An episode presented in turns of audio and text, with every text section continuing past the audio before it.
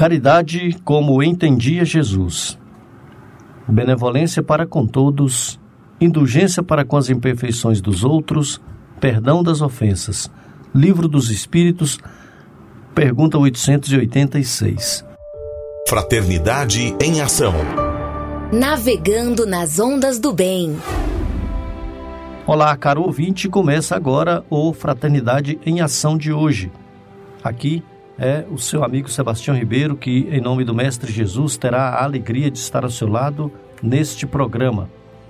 Mensagens, entrevistas, vamos juntos refletir o verdadeiro sentido da caridade conforme nos ensina Jesus e, através do livro espírita, apresentar nossa contribuição para a melhora do mundo em que vivemos. Fique ligado na nossa programação de hoje. Jesus, o Filho do Homem, Maria, Mãe da Humanidade, e saiba mais com o Evangelho segundo o Espiritismo.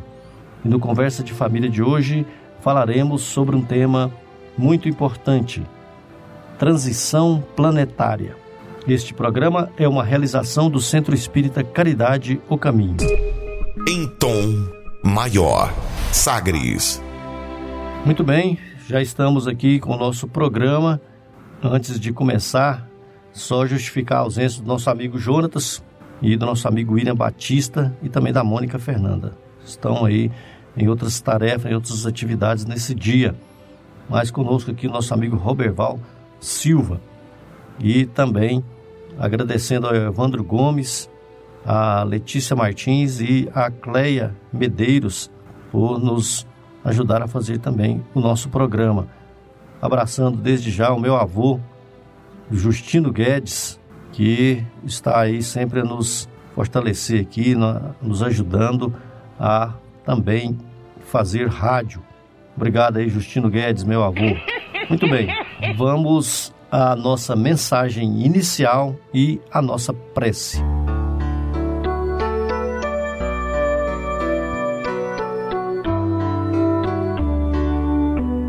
Agradeço, Senhor pelo Espírito Maria Dolores, psicografia de Francisco Cândido Xavier, livro Antologia da Espiritualidade, lição número 7, página 31.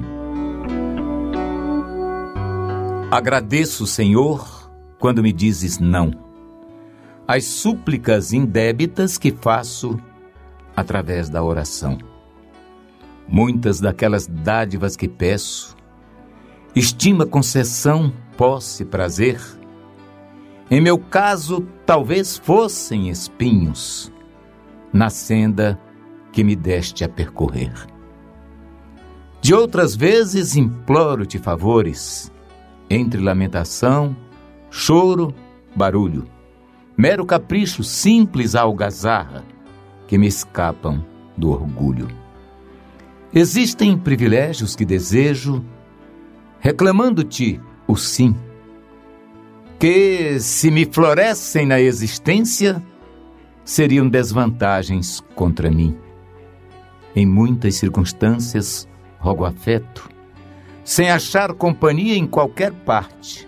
Quando me dás a solidão por guia, que me inspire a buscar-te. Ensina-me que estou no lugar certo, que a ninguém me ligaste de improviso e que desfruto agora o melhor tempo de melhorar-me em tudo que preciso.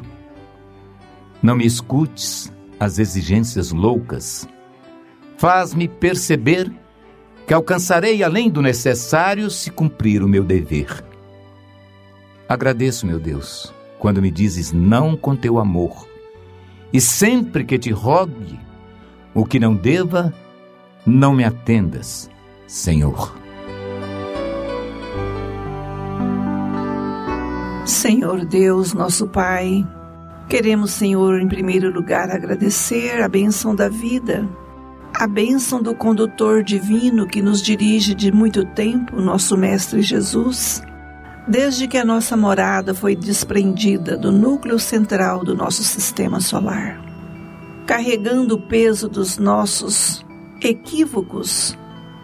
Somos almas em experiências individuais e coletivas Pedimos, Senhor, que venha dilatar os nossos horizontes da percepção, para que possamos, Senhor, assimilar o Evangelho de luz, o código divino de libertação das nossas almas. Abençoe as nossas atividades. Assim, Senhor, como abençoe todos aqueles que nos acolhem amorosamente em seus lares, em suas oficinas de trabalho, nos dois planos da vida. Que possamos, através da nossa voz, testemunhar, Senhor, a sua doce presença. Que Deus seja louvado hoje e sempre e que assim seja. Sagres. Dicas para reforma íntima.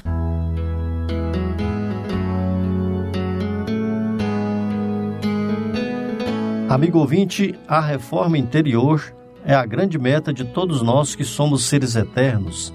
Para nos auxiliar, a editora Alta de Souza publicou a agenda Reforma Íntima, para que, ao acordarmos e durante o dia também, tenhamos pequenos lembretes desse nosso desejo de melhora. Ouça agora algumas dicas do seu programa Fraternidade em Ação para a nossa reforma íntima. Reflexão. Reflexão e vivência em torno do Evangelho. A oração feita por um justo pode muito em seus efeitos. Tiago, capítulo 6, versículo 16. Meta do mês: cultivar o bom ânimo é ligar-se a Deus. Por quem és? Não lavres certidão de incapacidade contra ti mesmo. Lembra-te de que um sorriso de confiança, uma prece de ternura, uma frase de bom ânimo, um gesto de solidariedade e um minuto de paz não tem preço na terra. Emmanuel, Religião dos Espíritos. Meta do dia: mesmo diante dos problemas, aparentemente insolúveis, cultiva o bom ânimo e esperança. Sugestão para sua prece diária: prece de amor e gratidão a Deus. Se você está interessado neste método para sua melhoria interior, conheça e utilize a Agenda Reforma Íntima. Ligue para Livraria e Distribuidora Vantuil de Freitas no WhatsApp 9 9281 9661 e adquire seus livros de estudos, reflexões e, acima de tudo, livros esclarecedores auxiliando ao nosso equilíbrio interior. O WhatsApp é 99281 9661. Fraternidade em Ação. O momento de crescimento espiritual na Sagres. Segundo Joana de Ângeles, todos precisamos de algo que nos auxilie a enfrentar com tranquilidade os problemas e a solucioná-los, a suportar as dores e a superá-las, a compreender a necessidade das lutas e vencê-las, a manter o bom ânimo e não tombar em erros. Foi pensando nessas questões que escolhemos a passagem evangélica de hoje, no Saiba Mais com o Evangelho segundo o Espiritismo, o nosso amigo Djalma Freitas.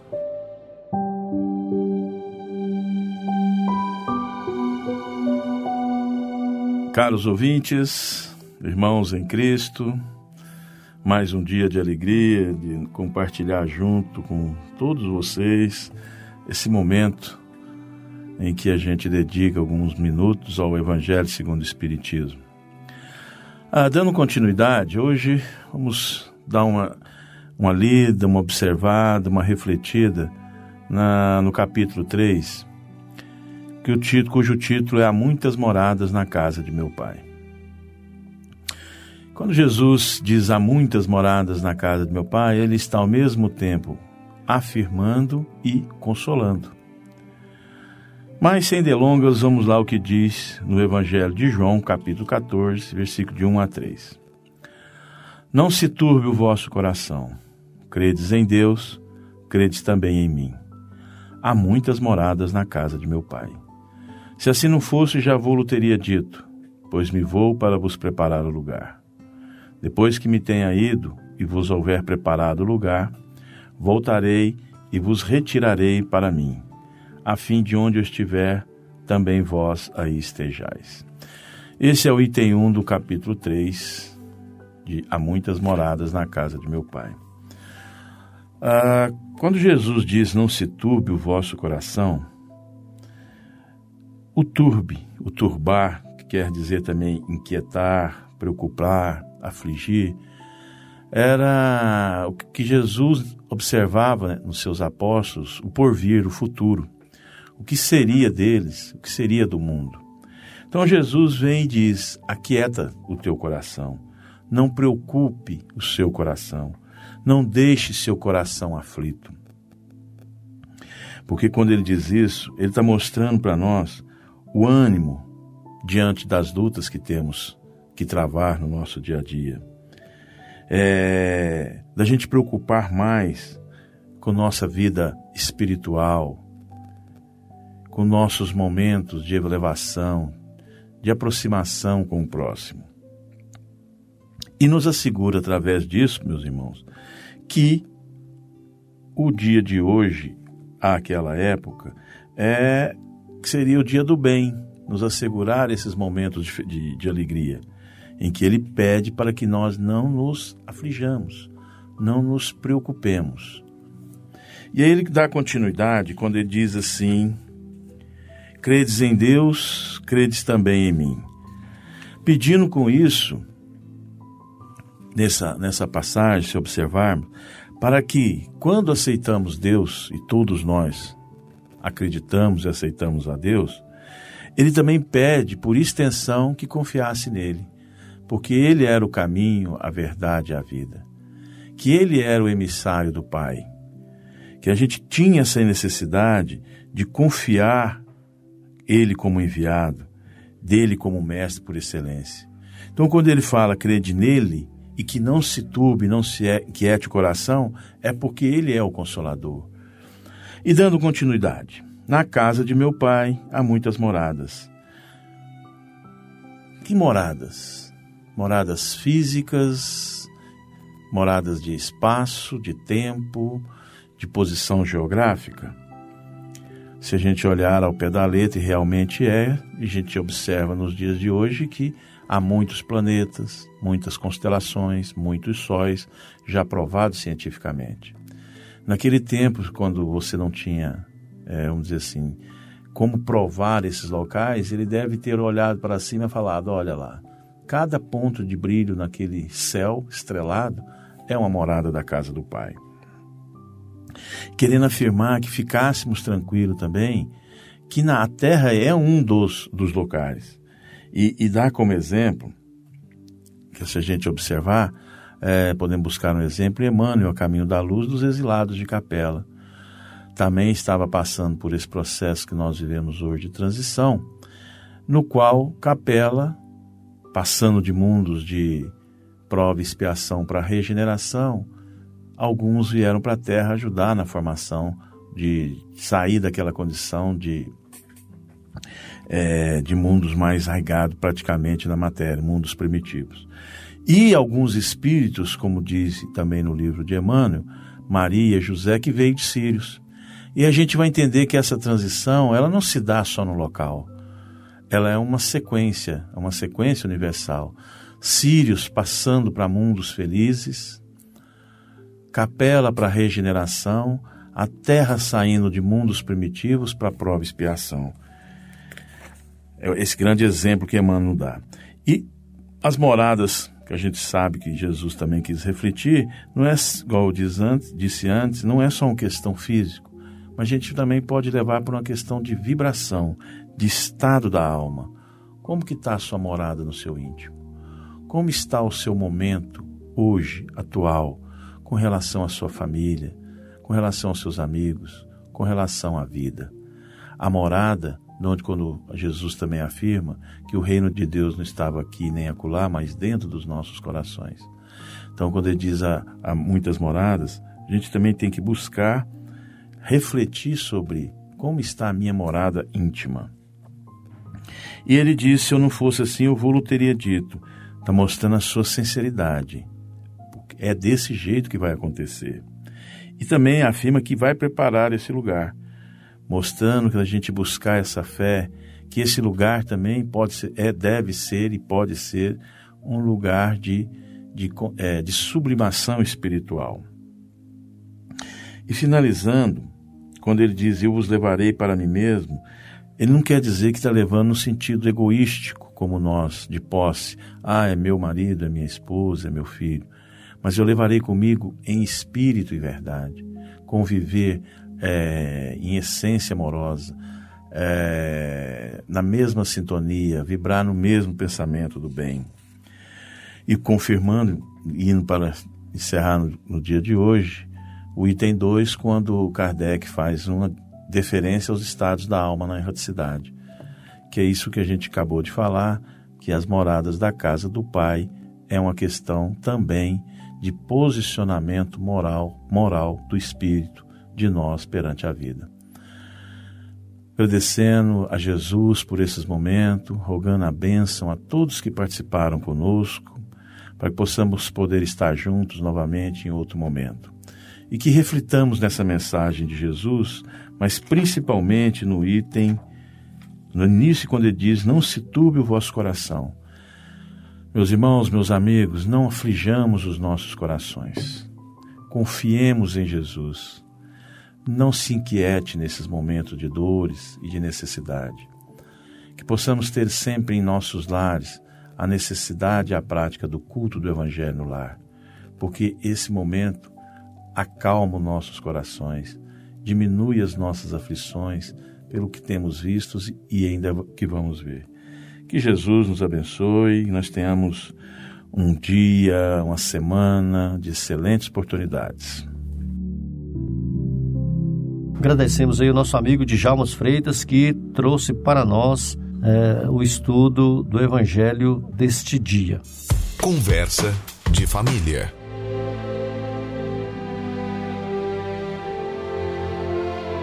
Caro ouvinte, nesta edição temos a alegria de contar com Raquel, Raquel Barbosa, que é do Movimento Espírita de Goiânia, né, de Goiás, do Brasil, do mundo, enfim, né, a Raquel que é companheira nossa aí das tarefas é, que nós fazemos aí nos, nos bairros, né, nas periferias, trabalha com mães, trabalha com crianças, enfim.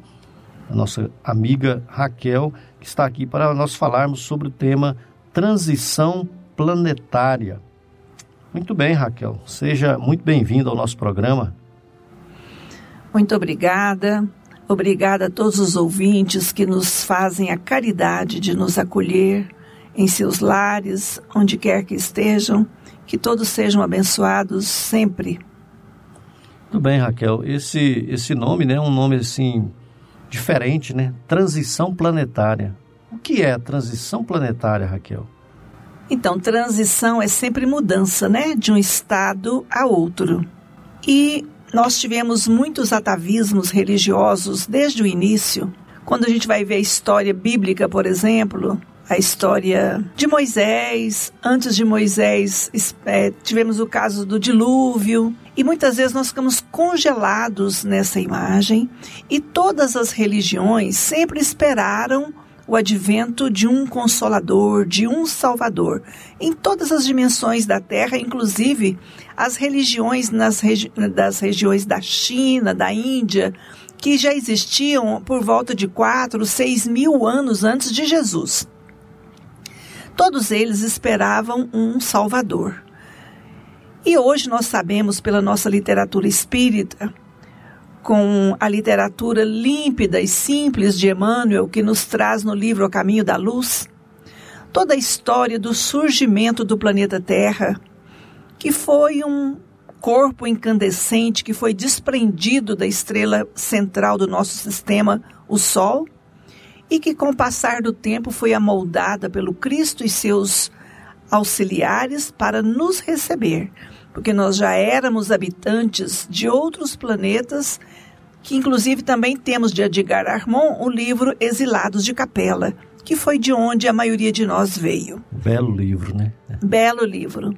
Então, nessa história de transição, e nós que criamos com a imagem as figuras fortes do Apocalipse, sempre aquela imagem de que a transição seria aquela tragédia, aquela punição, aquela separação dolorosa do joio e do trigo, e nós ficávamos sempre indecisos para onde que nós iríamos. Os presunçosos se achavam trigo e aqueles que carregam culpa se achavam joio. Então, tudo isso causando um grande sofrimento e grande desperdício de energia. Então, transição é um movimento que existe desde quando a Terra foi criada ou antes disso, né?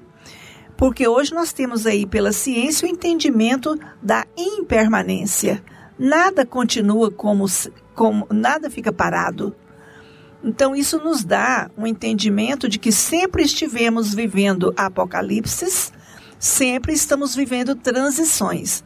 Mas o livro dos Espíritos, que eu penso que você vai perguntar em outra etapa, quando fala da categoria dos mundos da obra de Kardec, nós vamos trabalhar um pouco melhor sobre essa questão da condição dos níveis dos mundos e as finalidades de cada etapa de cada mundo. Você já pode, já pode emendar, Raquel. Pode falar né, do, dos, das categorias de mundos, né? Por favor. Então, como nós vivemos, a, a, nós temos uma classificação pela pedagogia de Kardec, que os mundos, atendendo às suas finalidades, eles são mundos primitivos, mundos de expiação e provas, mundos de regeneração, depois nós vamos ter outras etapas aí de mundos superiores, mundos felizes, mundos angélicos, que futuramente esse é o nosso destino. E aí então nós vamos entender que uma coisa muito importante que é a vinda de Jesus no planeta Terra. A vinda dele em termos perceptível nosso campo sensorial, do toque, da visão e da audição. Num corpo visível. O corpo menos, né? visível e tangível, né? Exato. Então isso aconteceu com um grau de maturidade do nosso planeta Terra. Porque hoje nós sabemos que somos almas peregrinas, que falimos em outros planetas que já haviam alcançado uma evolução moral como a Terra está prestes a alcançar.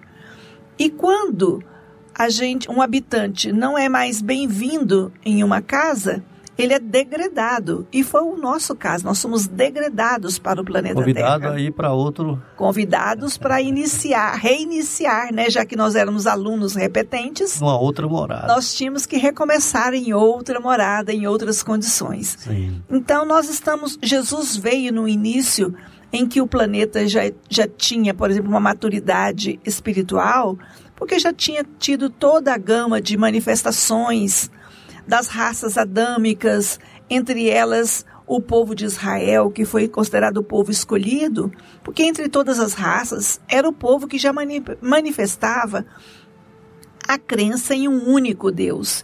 E isso já era um avanço, uma maturidade espiritual.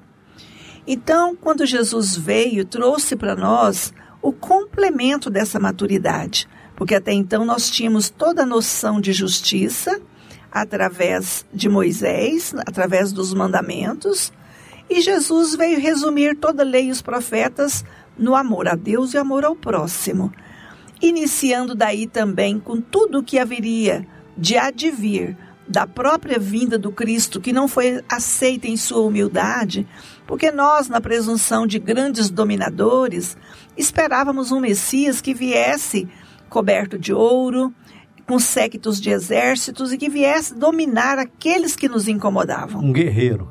Um guerreiro, um dominador.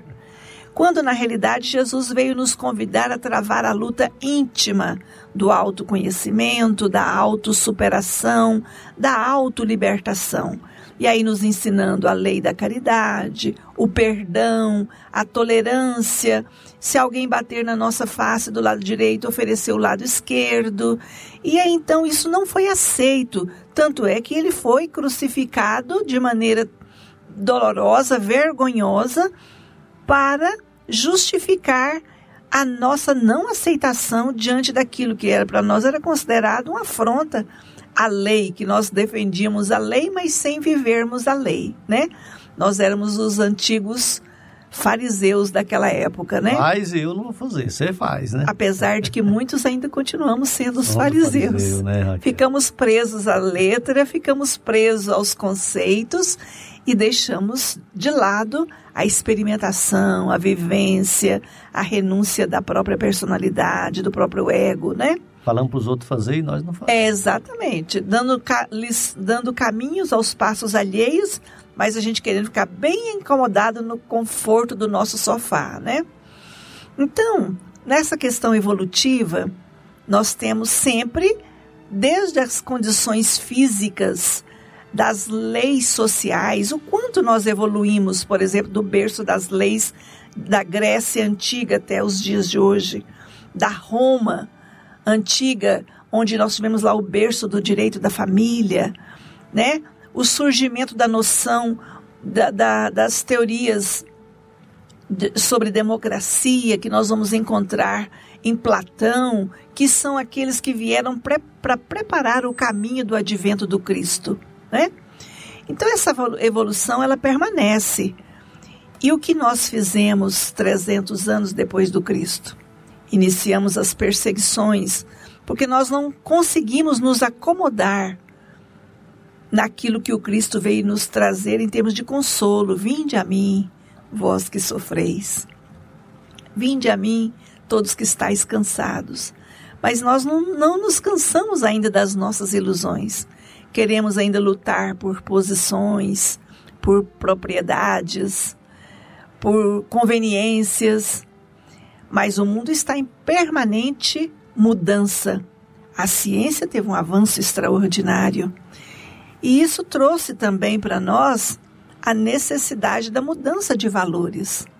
Então, até bem pouco tempo, a gente comprava um grande terreno, fazia uma big de uma casa e a gente se cercava de servidores, serviçais para nos atender, né? acumulava bens.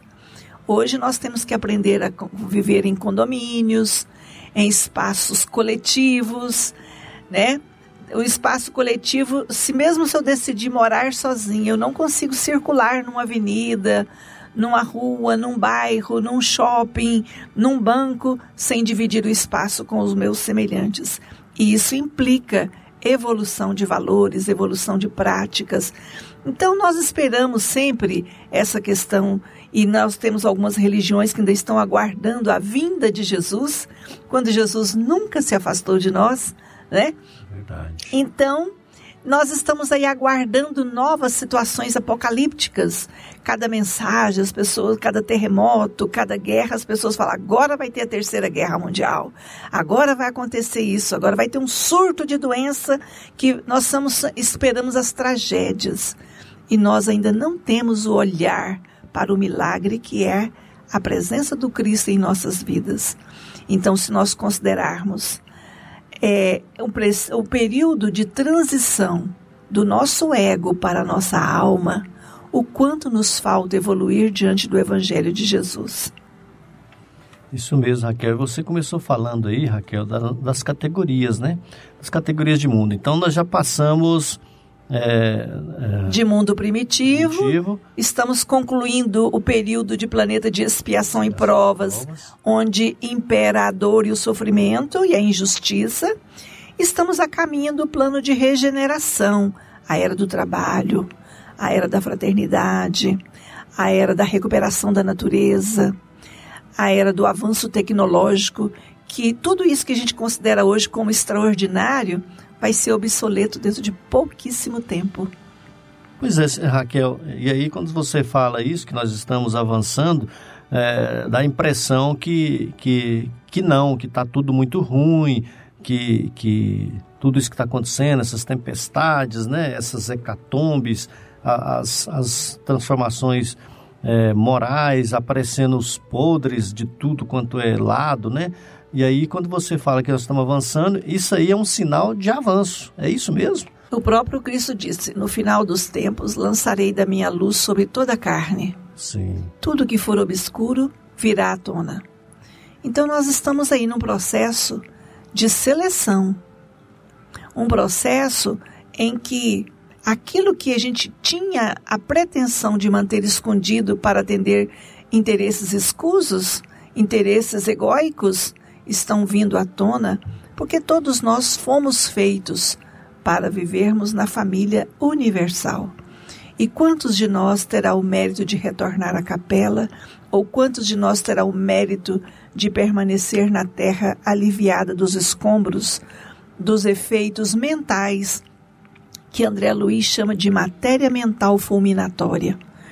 Que as grandes catástrofes, hecatombes, como você diz, muitas vezes é apenas um processo de limpeza natural das grandes concentrações energéticas emanadas pela mente humana que é a matéria mental fulminatória. Tá joia. Muito bem, Raquel, nós vamos fazer aqui um breve intervalo. Vamos aí ouvir uma bela música, uma mensagem. E daqui a pouco nós retornamos, Raquel, e nós vamos falar a respeito do, do quem que é o responsável aí por essa transição, né? É, e qual que é o nosso papel nessa transição planetária e quem que irá realmente habitar o nosso planeta após essa transição planetária. Quem continuará aqui ou quem irá para outro planeta, né? E aí nós vamos falar isso para o nosso querido ouvinte, porque nós estamos falando a respeito da transição planetária. Vamos para um breve intervalo, vamos com a nossa música e ouviremos uma mensagem, porque nós convidamos a você, ouvinte, para aprendermos um pouco mais sobre Jesus, o Filho do Homem. Jesus, o Filho do Homem.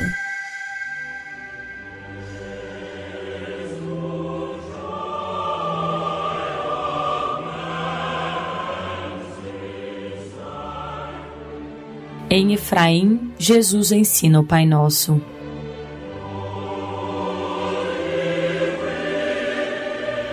O planalto da Judéia se eleva naquele local a quase 830 metros, acima do nível do mar, sendo ali o seu ponto culminante. Efrem é uma região bucólica, onde os damasqueiros se arrebentam em flores, se vestem de frutos e as tulipas se multiplicam em campos verdejantes com a abundância do sol dourado cujos poentes se demoram em fímbrias coloridas, contrastando com as sombras das noites em Vitória. A aldeia de Efrem, ou Efraim, é um amontoado de casas singelas entre flores silvestres e roseiras variadas, situando-se sobre um largo terraço fértil do Planalto Árido, onde, no entanto, abundam nascentes cantantes e de cujas bordas se avistam no longo vale, que se esconde embaixo das imensas costas talhadas a pique em Alcantis. Pelo lado de Moabe, o tranquilo Jordão e o Mar Morto. A visão dos horizontes é um convite à meditação, fazendo que o homem se apequene ante a grandeza de Deus. Portanto, vós orareis assim: Pai nosso que estás no céu, santificado seja o teu nome. Venha o teu reino, seja feita a tua vontade, assim na terra como no céu. O pão nosso de cada dia nos dá hoje. Perdoa-nos as nossas dívidas, assim como nós perdoamos aos nossos devedores. Não nos deixe cair em tentação, mas livra-nos do mal porque teu é o reino e o poder e a glória para sempre. Amém. De Amélia Rodrigues, do livro Luz do Mundo.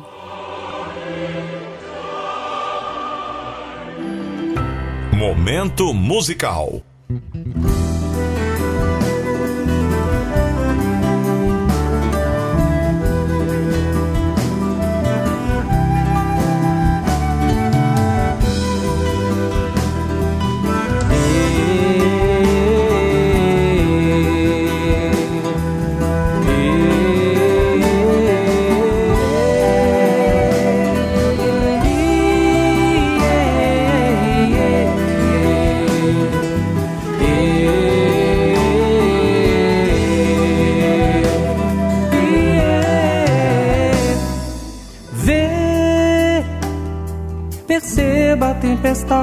A se formar.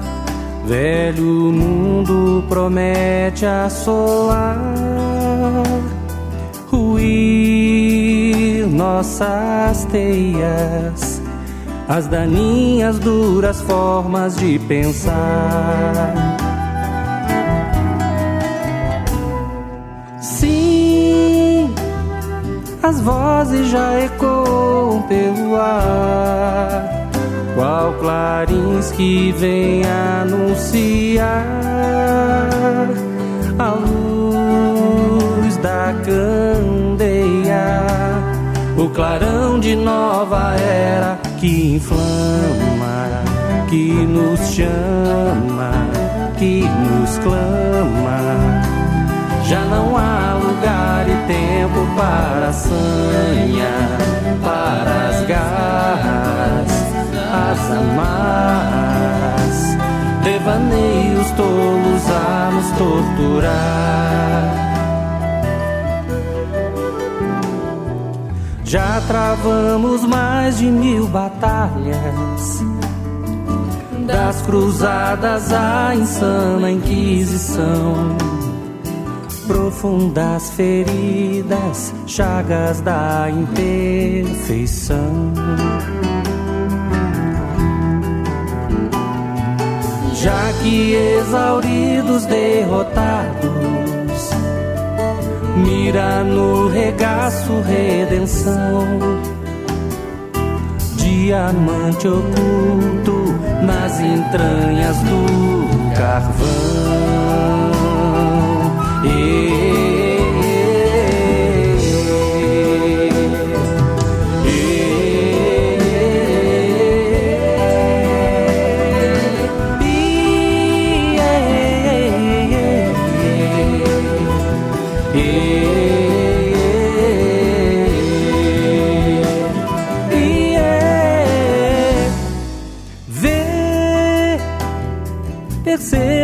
Tempestade a se formar, qual clarins que vem anunciar ruir nossas teias, o clarão de nova era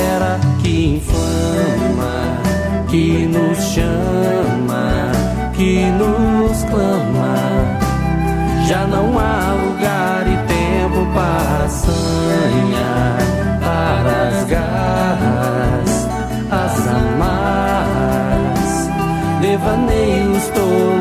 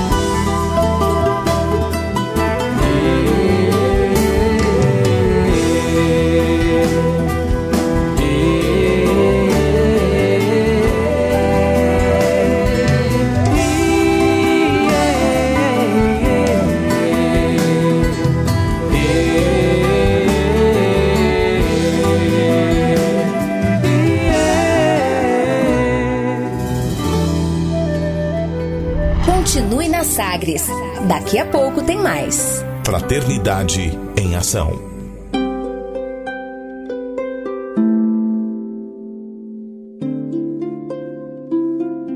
De onde eu vim? Existem espíritos? Posso nascer de novo? Por que sofremos tanto? Existe vida depois da morte? Para onde vou depois da morte? O que é reencarnação? O que é mediunidade? Amigo ouvinte, as respostas a essas e a tantas outras questões você encontrará conhecendo a doutrina espírita em seu tríplice aspecto: ciência, filosofia e religião. Procure uma instituição espírita em sua cidade. Participe das reuniões públicas. Conheça, leia e estude o Espiritismo e se beneficie com as suas luzes.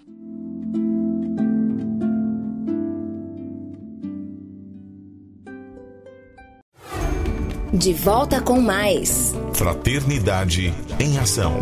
O seu momento de crescimento espiritual na Sagres.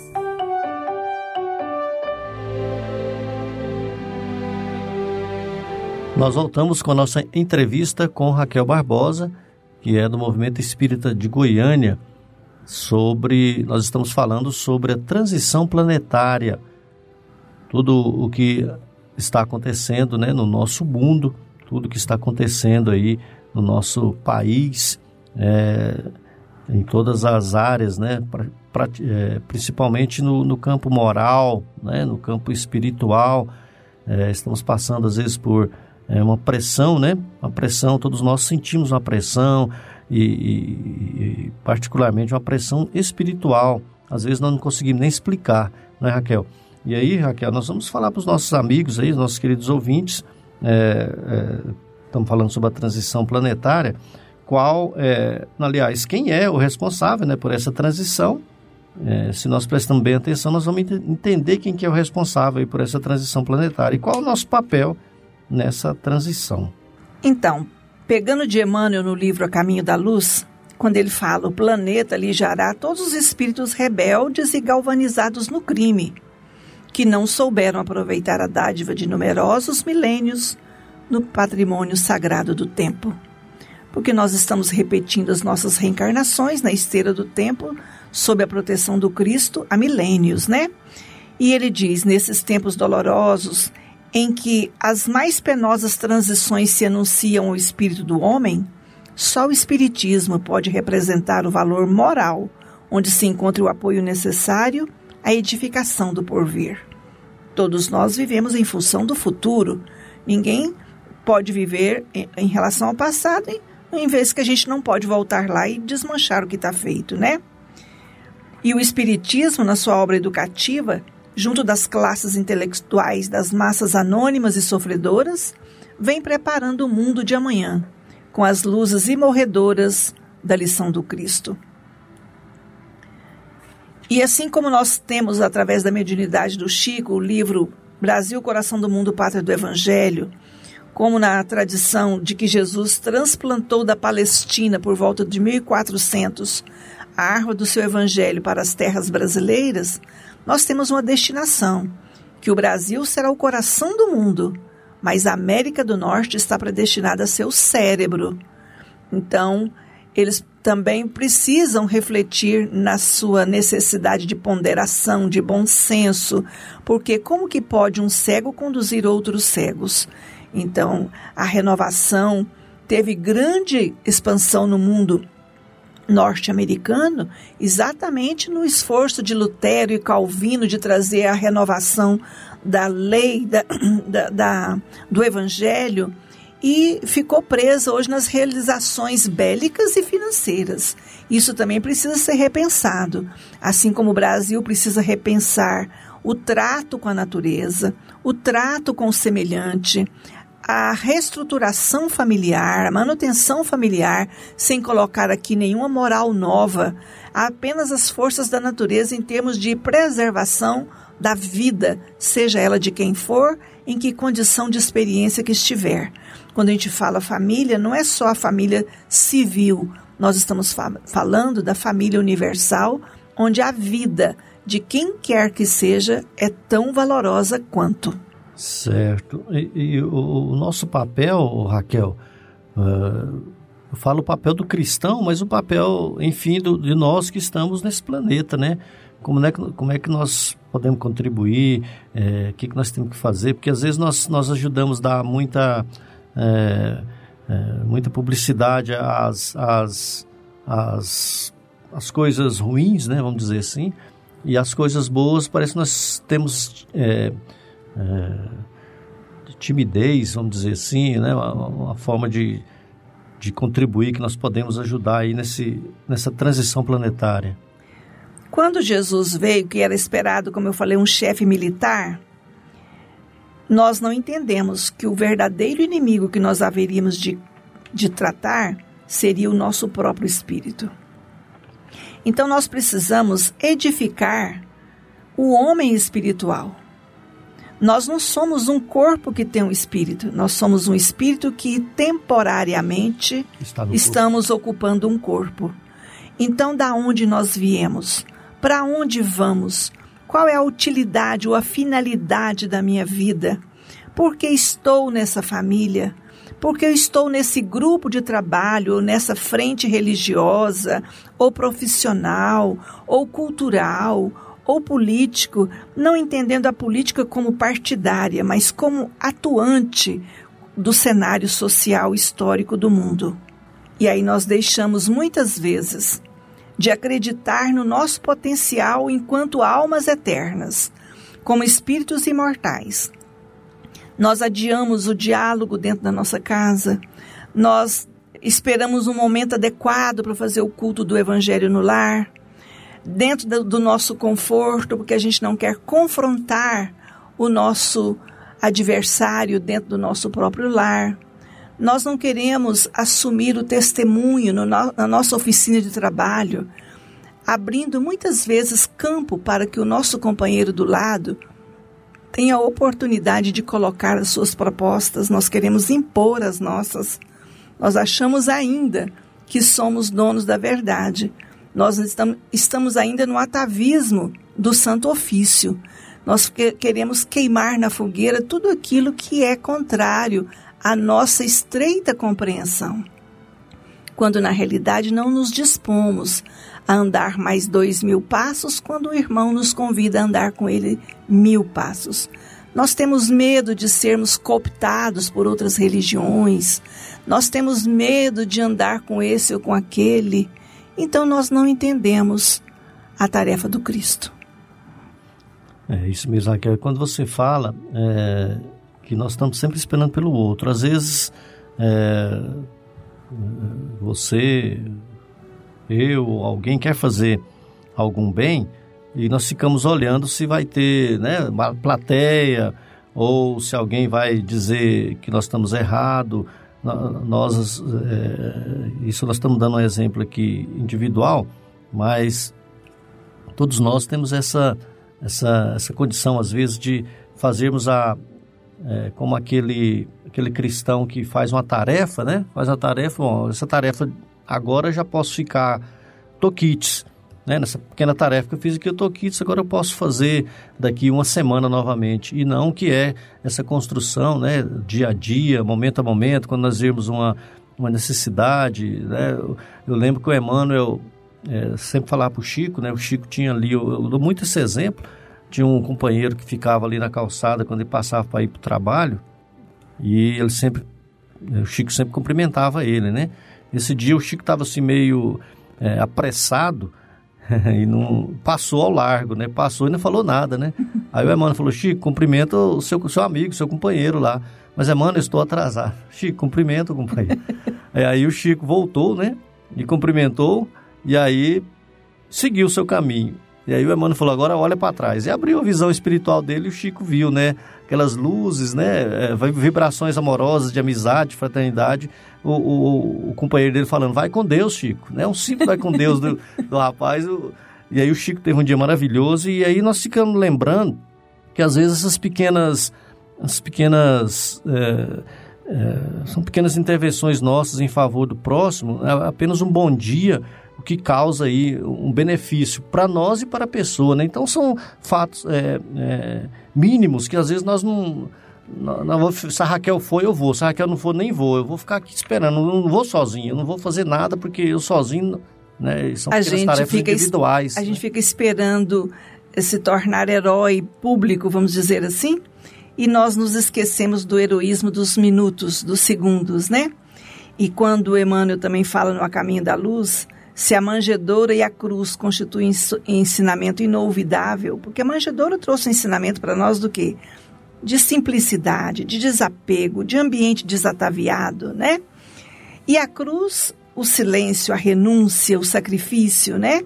Muitos devem representar para nós os exemplos do Divino Mestre nos tratos com as vicissitudes terrestres, porque nós estamos vivendo, como você falou, um acirramento das dores.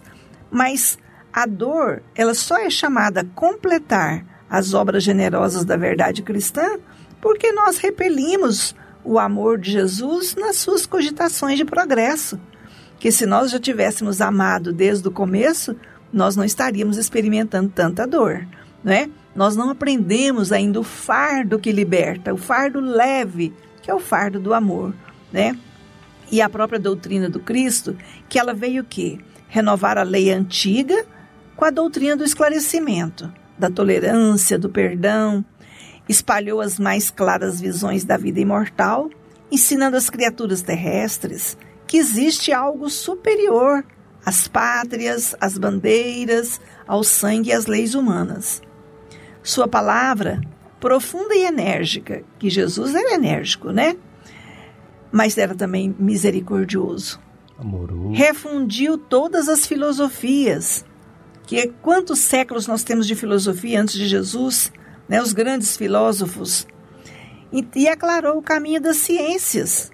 Porque tudo que Jesus diz, e como está no livro dos Espíritos, a Gênese, livro dos Médios, livro dos Espíritos, tudo que a ciência nos traz hoje como revelação, né? Então ele já teria irmanado todas as religiões. Não teria outra religião na Terra na face da terra nenhuma outra bandeira religiosa se nós houvéssemos entendido a lição do Cristo. Mas na nossa impiedade, na nossa iniquidade, nós queremos criar sempre a bandeira do nosso personalismo. E com isso nós vamos adiando o avanço do planeta Terra. É como se você estivesse andando num campo arenoso no terreno firme, você desenvolve com facilidade. No terreno arenoso, você desgasta mais força, precisa de mais combustível, de mais potência para que você possa romper.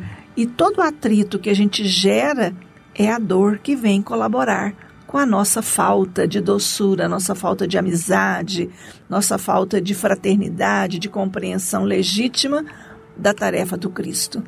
Pois é, Raquel. E quando você falou lá no. Na, mais atrás aí no início, nós falamos. Você falou a respeito da, da separação do joio e trigo. E nós não queremos ser joio.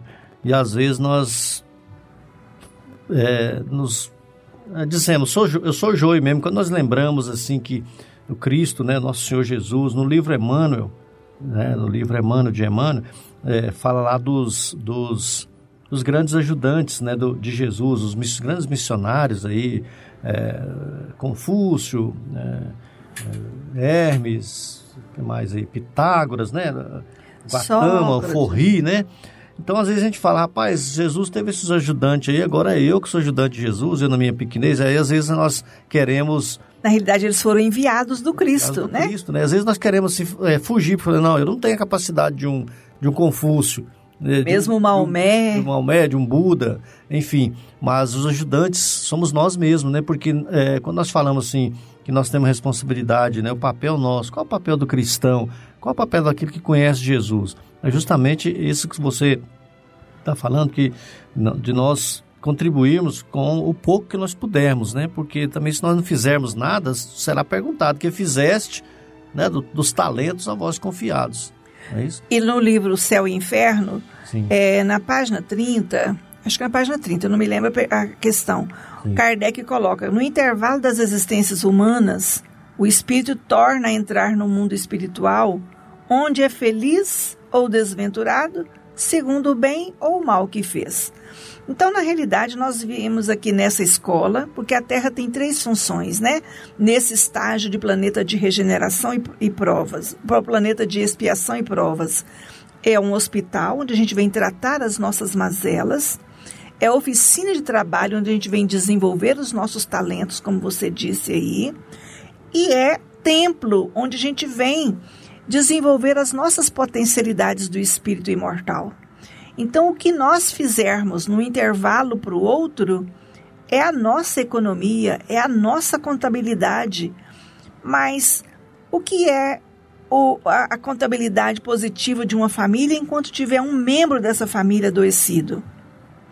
É o que é um câncer? É uma célula que adoece no nosso organismo, que compromete todo o nosso organismo. E Jesus nos dá a visão tão clara do pastor que abandona no redil, abandona a maneira de dizer, né? Ele deixa 100 ovelhas no redil e vai ao precipício em busca daquela que está perdida. Né? Então, se nós precisamos verificar, como a gente falou agora mesmo, o maior combate que nós temos que fazer é como aquilo que Paulo de Tarso compreendeu, é combater as nossas más inclinações. Bom esse, combate, né? Esse é o bom combate. Não é eu ser melhor do que meu vizinho, eu ser superior ao meu irmão, eu ganhar mais do que meu parente. Isso é só ilusão transitória. Que cada exercício desse nos remeta a uma virtude que a gente deve, deva desenvolver ao par desse esforço. Não há é, nenhuma crítica sobre esforço em termos de acumular bens. É só o cuidado de que quanto ele vai ocupar da nossa alma, né? Então, quando a gente volta entre uma existência e outra, a gente vai ter o balanço desse esforço. E se nós nos curarmos, a gente cura todo o sistema. Se a gente se instrui, a gente coloca a nossa lanterna no alto e todo mundo vê. E é esse o nosso grande compromisso enquanto almas imortais. É melhorando a cada um de nós, sem exigir do outro, sem falar, ah, fulano não faz, fulano não é bom pai, julgando, nós não sabemos quanto custa para aquele pai. Nós não sabemos quanto custa para aquela mãe. A gente não sabe quanto custa para aquele cônjuge que abandonou o compromisso do casamento. Cada um sabe dos seus limites e até onde, como diz Emmanuel no livro Vida e Sexo, é menos danoso seguir com o compromisso, correndo o risco de cair em provas maiores ou adiar o compromisso, né? Então nós não sabemos, cada alma sabe o que custa o esforço para cada uma subir o seu próprio degrau na escada de Jacó. E aí nós ficamos presos. Se nós fôssemos na crença de que o espírito nasce junto com o corpo, como é que nós íamos explicar o avanço da tecnologia, da ciência, das organizações sociais? Imagina se nós estivéssemos vivendo nas cavernas até hoje. Imagina se nós estivéssemos vivendo, tomando a casa uns dos outros, como na época dos feudos. Ainda tentamos, né? Até hoje, passar o outro para trás. De forma moderna, mas tentamos. É, exatamente. A gente está sempre arrumando uma forma de arrumar um lugar ao sol para nós, independente de quem fique no frio ou na escuridão. escuridão né? é. Então, se o sol chegou para nós, a gente tem que ter a sabedoria de abrir as nuvens do nosso interesse próprio e deixar que esse sol alcance os nossos semelhantes, né? Então nós vamos contribuir ao invés de sermos elemento de resistência, vamos ser elementos de contribuição, de colaboração no progresso do planeta. E é isso que Jesus espera de nós. Ele nos deu uma casa para que a gente cuide dela, porque Ele quer que a gente seja feliz. E Ele diz: Bem-aventurados os mansos, porque eles possuirão a terra. Não aquele possuir a terra como os hebreus entenderam a terra prometida, que Deus ia dar um pedacinho de terra para eles e que o resto do mundo tinha que ser banido, porque aquele pedaço de terra era dele. Nós não entendemos naquela época que a terra prometida era essa escola bendita que Jesus construiu para as nossas almas. Essa é a terra prometida. O maná é a paz da alma, da consciência tranquila, do esforço em favor do próximo. Então nós precisamos ter uma visão mais ampliada do que é evolução, do que é ser cristão, porque nós somos a família que o Cristo elegeu para viver neste planeta. Pois é, Raquel, quando as pessoas, né, muitas pessoas, eu já ouvi muitas pessoas falarem que essa é a reencarnação das nossas vidas, né? A reencarnação mais importante. Por tudo isso que você está explicando, tudo isso que você falou, que muitos, muitos poderemos ser deportados, poderemos ser expulsos para outro planeta, porque a Terra vai ascender, né, de um de uma categoria de mundo, né? É, hoje nós estamos em expiação. E vamos chegar ao e provas e vamos para de regeneração. Regeneração. Quer dizer que nós que não tivermos assim adquirido a condição de ficar é, acompanhar esse planeta como regeneração, que tivemos nossos vícios antigos, é, não iremos naturalmente continuar no planeta Terra, iremos para outro planeta. Então, é por isso que o pessoal fala, por isso que as pessoas falam que nós estamos na encarnação das nossas. A reencarnação das nossas vidas, né? Essa, esse é o momento. É, máximo, momento, vamos dizer máximo, assim, né? né? Dizer. Nesse estágio do planeta Terra, e mesmo se a gente considerar o poder do agora, né? Porque o futuro nós não sabemos, o passado nós já deixamos ele lá atrás. Então, e como se dará? Porque muita gente vai pensar assim: qual o critério que Jesus vai usar para separar o joio, joio do trigo? O critério é o magnetismo. Nós seremos atraídos. Bom, lembrar bem da lição do Cristo: onde tiver seu tesouro, aí vai estar seu coração. Então, de acordo com as nossas práticas, nós seremos atraídos ou repelidos de um determinado campo. O campo magnético da Terra não mais suportará práticas abusivas como as que nós estamos vivendo hoje, de violência, de usurpação, de Desrespeito, é, desrespeito, de abusos de toda ordem. Isso vai ser incompatível com a nova condição da Terra. Então, já de muito tempo nós sabemos que planeta que está, que a gente chama inclusive é, intimamente entre nós de planetão, o chupão, Chupão, né? planeta. Na realidade, ele já está formando a sua população. A gente não sabe quem Cristo designou para continuar a condução dessas almas. E nós às vezes falamos, nossa, não quero ir para o planetão de maneira nenhuma. Mas e se estiver lá o meu filho ou os meus filhos? Onde o coração de uma mãe fica feliz? Então, nós precisamos. E se nós queremos repelir tanto o planetão, por que, que nós queremos que os nossos mentores nos ajudem e suportando as nossas fraquezas? Se nós não queremos olhar nem suportar a fraqueza dos nossos semelhantes. E não mudamos nossas ações. Tudo é campo de trabalho.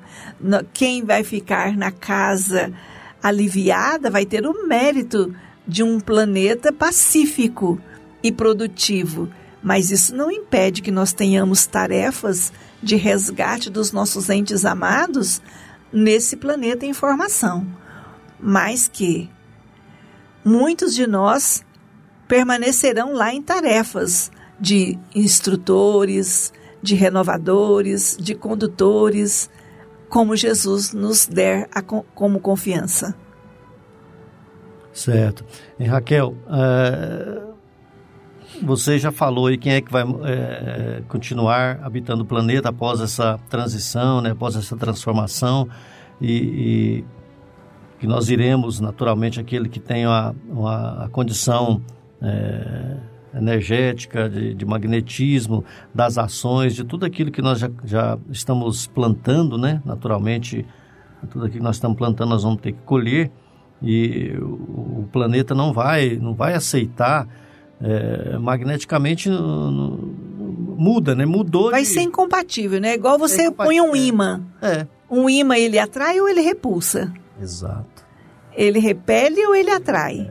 Então vai ser esse o sistema de seleção do joio e do trigo.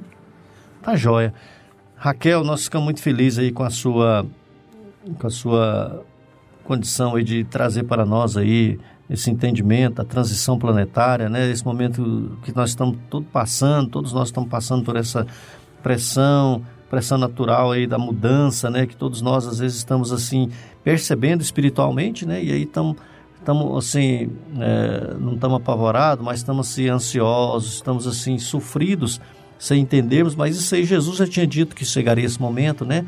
Da transformação, da, da, da separação do joio e do trigo, e, mas não, não será, é, é, não vai deixar nós também, como nós quando saímos de capela para o planeta Terra, também não vamos deixar, não, não vamos ficar sem, sem pai nem mãe, vamos dizer Com assim, né? certeza. Vamos ficar abandonados, né? Vamos Espíritos assim. da categoria do Bezerra vai poder voltar para a capela. Nós vamos poder menos, né? ficar aqui, É, quem ficar aqui, né? Ou ir pro chupão, né? Ou então quem for para o O planeta Terra vai, vai descobrir de novo o fogo, vai reinventar a roda e por aí afora, Tem que né? trabalhar lá para auxiliar naquilo que já- nós já conquistamos às vezes, né? Nós não sabemos que cenário planetário vai ser Vai encontrado lá, né? Em termos de natureza, de habitantes dessa natureza, né? Tá joia.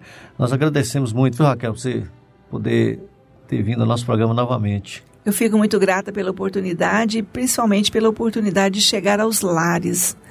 Eu peço a Jesus que as nossas palavras possam ser de alento, de consolo, de, de estímulo, para que a gente estude, para que a gente se conheça, para que a gente se junte, supere as nossas diferenças, tanto no lar como nos grupos de trabalho, seja de que religião for, para que a gente possa realmente aprender a ser o coletivo. Ninguém foi criado para o isolamento. Muito bem, nós falamos com Raquel, Raquel Barbosa, que é companheira, amiga nossa aí das tarefas, das, dos encontros, né, dos encontros fraternos, dos eventos em prol das atividades do bem, ligados às famílias, né, ligados aos lares. E nós convidamos aí você ouvinte para nesse momento, momento da fraternidade, vamos envolver aqui todos os amigos, as bênçãos da amizade, né? Vamos enviar um abraço aqui para os nossos amigos, o Emilson, a Dona Rosa, que é aqui da Vila Rosa, vizinha aqui a nossa rádio, a Gelva, o Luiz, o Marivaldo, o Januário, o seu Poutina, a Dona Terezinha, o Rony, a Luciete, o Jane, esses aqui são da Vila Operária, seu Josias a Dona Vera lá de Itaberaí, o Diógenes, Editoraí, a Wanda e a Janaína do setor Perim, o Jeová Mendes, lá da Força, o Rafael, da FPC, o Edinho, o Edinho Borges de Goianésia, o Edivan, a Dona Nelita, o Frank e a Ana Júlia são lá do Fim Social, o Givanildo André, do Parque João Braz, o Givanildo é meu cunhado, o Jean e a Sandra também são de Itaberaí, a Cleide e o Zé Carlos lá de Campinas, lá do perto do balneário, ali na região do, do, do nosso amigo Petras de Souza, né? E também do, do, do Gerliezer Paulo, né? Ah, os amigos Dona Elisa, o Douglas e a Nara, o Lucas, o João Vitor, que são os netos da Dona Elisa, é, Rafael do Sebastião, o Zé Hilário, o Estevão, o Leomar, o Leonardo, o Júnior Pinheiro, o Zé Hamilton a Dona Tânia são o do Hugo de Moraes, a dona Iurides, lá do setor marista, a Edneuza Bahia, Persiliano, Marcione, Jobel, é, Isabel, a, a, Belmira, a Fernanda, que são ali da Vila Santa Helena, a Edna também ali do Balneário, é, o Nicolas e a Marivane, os nossos dirigentes, a Isabel, também ali do Residencial Maria Lourenço, Zé Vendusco, seu Antônio Taviana de Goianés, o Willi Barros, a dona Márcia e a dona Bárbara e, os seus netos, o Posto Mensageiros e o Posto Maria Dolores, um, é, são lá no Jardim Tiradentes, ali na região do Jardim Tiradentes. O Luciano e a Marcela e a Pamela, são os irmãos, o Regis daqui da Fundação, viu, Raquel? Ó, um monte de gente. Raquel, se tiver alguém para se mandar abraço, viu? O Ailton aqui da Vila São, lá da Vila São José, da Vila São José também a Dona Cândida, e o Walter, é a Marta e a Ana Carolina. O Zé Augusto Teles é do Recanto do Bosque, o Marcão é Dona América de Campina, o Lazim e o Rodrigo lá do Jardim Nossa Esperança, o Zé Pereira Dona Luz do Perim, o João Amância Zilmene, João Amância é o atleticano, né? O seu Carlos Ferreira, Dona Belina, Nirlene do setor Progresso, o Eduardo Aquele Jardim Tiradentes, o, o Eurípides Mendes, nosso amigo Eurípides Mendes, lá do Faz Salvila, o pai do Roberval, o, o Zé Naurim também, aqui na. Abraço pro Zé Naurim. A, a Daiane lá no Fim Social, a Kênia do Goiânia 2, a Zezinha, Cidinha e o Zezinho são três irmãos lá do Jardim Novo Mundo. O Alan Luiz também é de Goianésia. A Jane e o Rogério e o Neto é de Trindade. O Otacílio também é de Goianésia. Tem muitos eh, ouvintes em Goianésia, em séries, né? O Tomé de Dione, Jardim Curitiba. E Aparecido Rio Doce, a Jaci, o Paulo, a Nayane, a Clarice em Paris. A Keila e o Lorenzo em Portugal o Francisco Lima. Francisco Lima também faz rádio lá no Ceará. Ele nos ouve também aí através da, da internet. A Valquíria lá em Campinas. E aqueles que não mandaram o nome, mas que estão de forma anônima acompanhando aí o nosso programa. Um grande abraço, que Deus abençoe a todos, que Deus ilumine, que Deus ampare a todos. Tem alguém que quer mandar um abraço, Raquel? Um abraço a todos os ouvintes. No geral, né, Raquel? No geral. Tá Principalmente joia. aqueles que nós perceptivelmente não ouvimos os desencarnados. Muito bem lembrado. Que Deus abençoe a todos, né? E nós estamos chegando ao final do nosso programa. Foi bom estar na sua companhia. Esperamos contar com você em nosso próximo programa Fraternidade em Ação. Pedimos que acompanhe aí a mensagem de encerramento e a música, né? E continue ligado aí na nossa programação da Rádio SAG 730. Muito obrigado a todos os amigos. Fiquem com Deus. Nós convidamos a você para ouvir agora histórias e experiências de um espírito compromissado com a evolução do nosso planeta. Maria, Mãe da Humanidade. Maria, Mãe da Humanidade.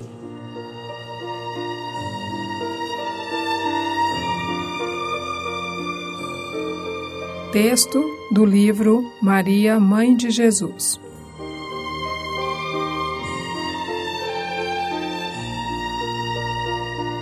A hora da Ave Maria. Na terra, quando o sol se põe, muitos elevam suas preces à Mãe de Jesus. No plano espiritual, também assim acontece. A suavidade do crepúsculo, as estrelas que principiam a surgir, a natureza que silencia, tudo convida ao recolhimento. Acreditamos que isso que acontece na Terra é reflexo de uma atitude muito maior e mais profunda que ocorre no mundo dos espíritos. Eis como a sensibilidade de Camilo registrou a hora da Ave Maria na Cidade Esperança. As solenidades do Ângelus encontravam-nos frequentemente ainda no parque.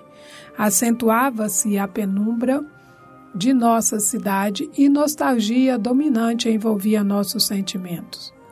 Do templo, situado na Mansão da Harmonia, região onde se demoravam com frequência os diretores e educadores da colônia, partia o convite às homenagens que, naquele momento, seria de bom aviso prestarmos à protetora da legião a que pertencíamos todo, Maria de Nazaré. Pelos recantos mais sombrios da colônia ressoavam então doces acordes, melodias suavíssimas entoadas pelos vigilantes. Era o momento em que a direção geral rendia graças ao Eterno pelos favores concedidos a quantos viviam sob o abrigo generoso daquele reduto de corrigendas, bendizendo a solicitude incansável do bom pastor em torno das ovelhinhas rebeldes, tuteladas da legião de sua mãe amorável e piedosa. E era ainda quando ordens desciam de mais alto, orientando os intensos serviços que se movimentavam sob a responsabilidade dos dedicados servos da mesma legião. Todavia, não éramos obrigados a orar. Falo-íamos se o quiséssemos, em Cidade Esperança, porém, jamais tivéramos conhecimento de que algum aprendiz ou interno recusasse agradecer ao Nazareno Mestre ou à sua mãe Boníssima, por entre lágrimas de sincera gratidão às mercês recebidas do seu inapreciável amparo.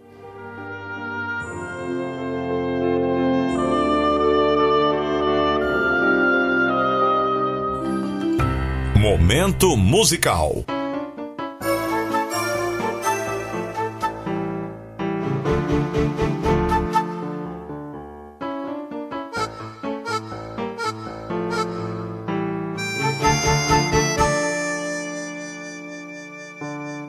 Você com Cristo será maior, será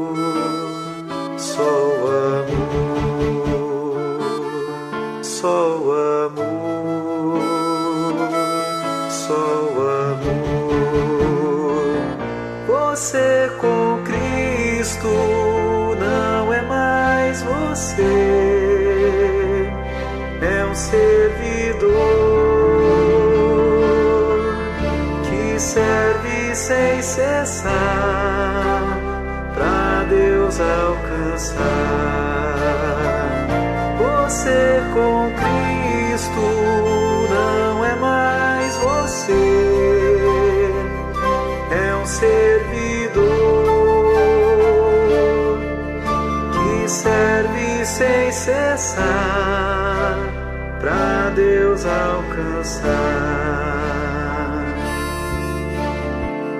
Você com Cristo não tem mais temor, não fica só. Você com Cristo será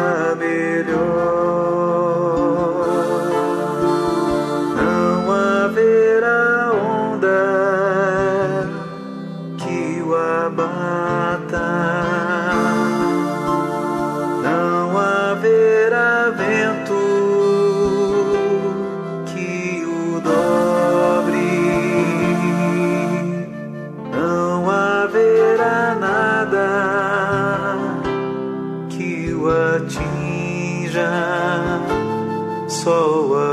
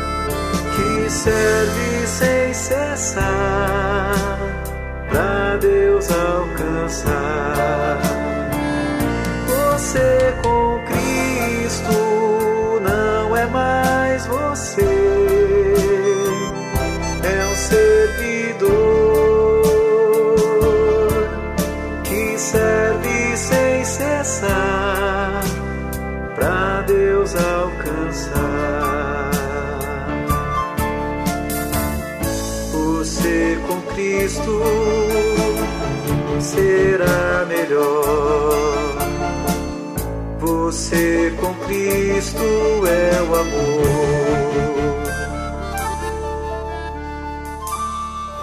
Fraternidade em Ação. O momento de crescimento espiritual na Sagres.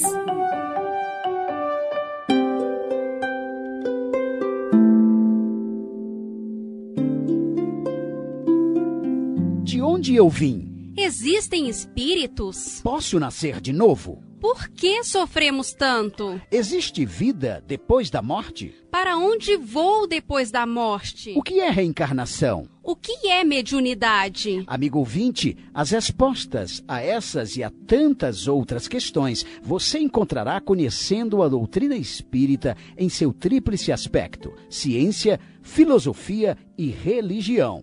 Procure uma instituição espírita em sua cidade. Participe das reuniões públicas. Conheça, leia e estude o Espiritismo e se beneficie com as suas luzes.